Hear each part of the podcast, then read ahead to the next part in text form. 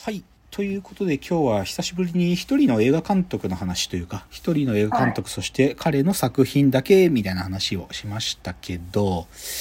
いやー、でもまあ今日のまあ中心的話題はやっぱりこう、まあ、美意識。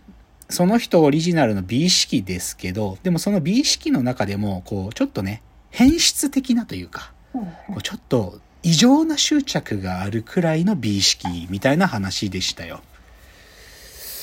なんか、そういうのあります？なんか、自分の中で、こうなってないと、なんかもう我慢できなくなってしまうんですみたいな。へえ。あんまりないあんまりないですか？気がします。あんまないですか、まあ、僕もじゃああるかって言われたら、うん、でもな、ここまで徹底はできないですよね。例えばね、例えば、まあ僕は家具とか好きなんだけど、あの、人ん家遊び行ったりするときにさ、家具がダッセーなって思うことは山ほどあるんだけど、だけど、一つ、僕がすげえ気になるのはね、まあこれ、家具というか、インテリアの一つのね、なんていうかな、マナーだと僕は思ってるんだけど、椅子の座面の高さと、ローテーブルの高さと、テレビボードの高さみたいな、その、なんていうか、人間が腰をちょっとかがめて座るものの高さっていうののさ、その高さに、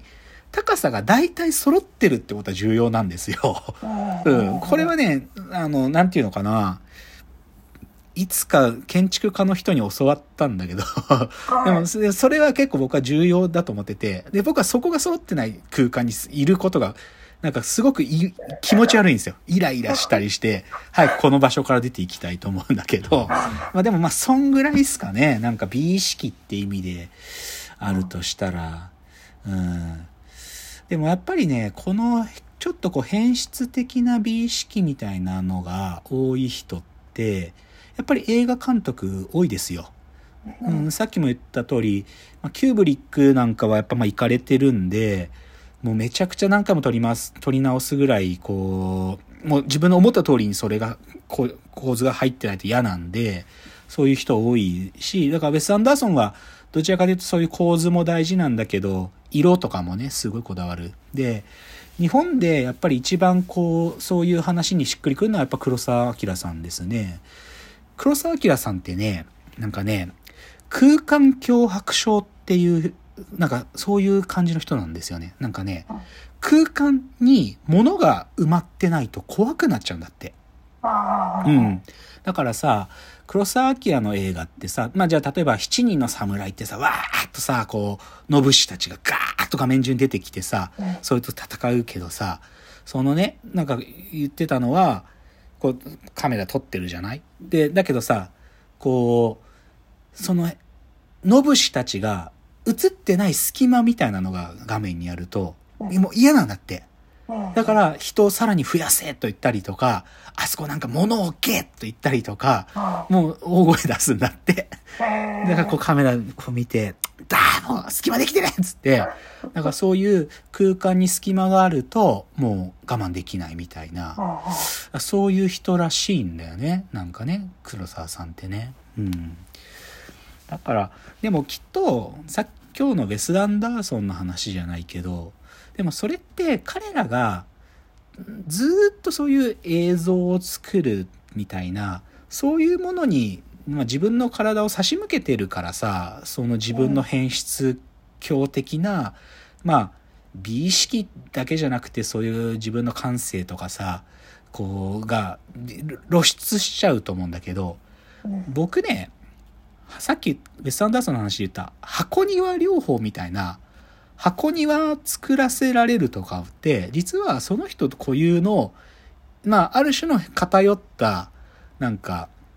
空間に対する考えとかさまあ心の中に実はこっそり隠れてないからドロッと出ちゃうようなもんで箱庭ってやったことあります？ないです。あないですか？箱庭あのこうなんかいろいろさおもちゃみたいなのがたくさんあってこう箱があって砂砂が引いてあってさでなんか好きなようになんか物を置いたりあのしてくださいって言われて僕34回ありますよ。あのどっちかというとこう少しなんていうのかな、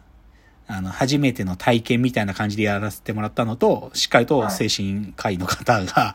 いて、僕をその箱庭、いや、マジでやらせて、僕の箱庭両方的に、竹内さんこういうこと考えてるでしょ、今とかね。そういうことやるのをやったことありますけど、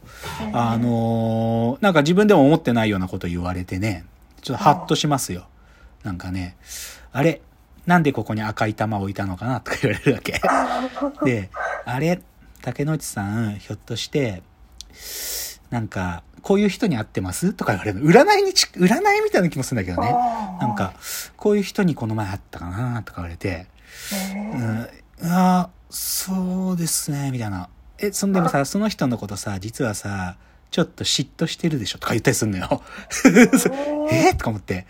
でも結構意外にそういう嫉妬するみたいなことって多いんですか？とか聞かれたりしてね。なんかね、そういうのとかね、あんのよ。だから、でも、でもそういうのは別に僕がそういうふうにじゃあ、なんかキリンのね、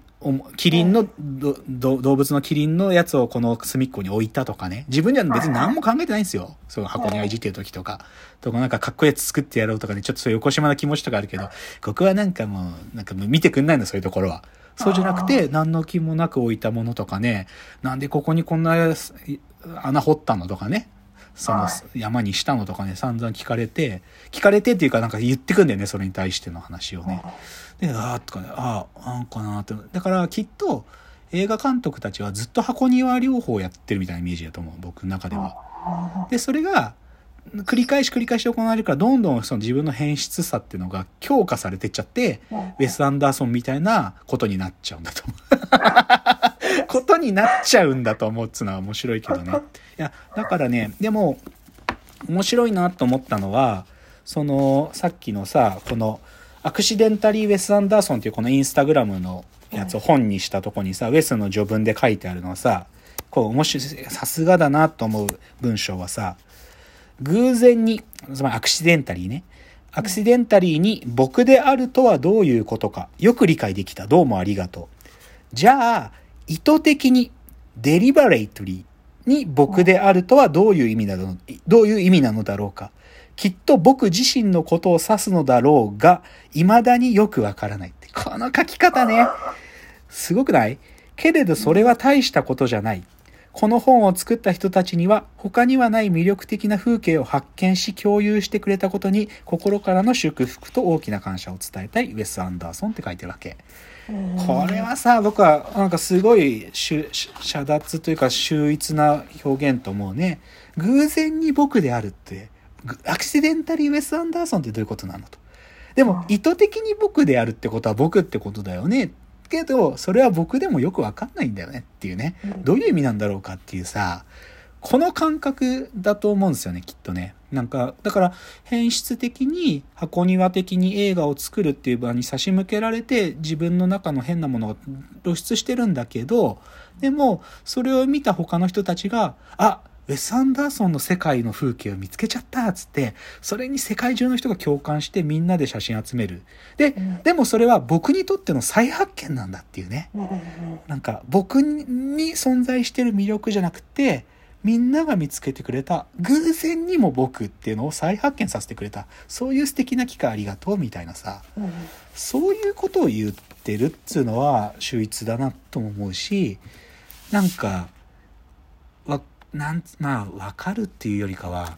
なんか憧れる、こういう気持ちは。うん。なんか自分の価値観とか美意識が世界に伝播していくんだけど、それが、でも決して自分のものではないというか、人がギフトをしてくれたものなんだって思うっていうのは、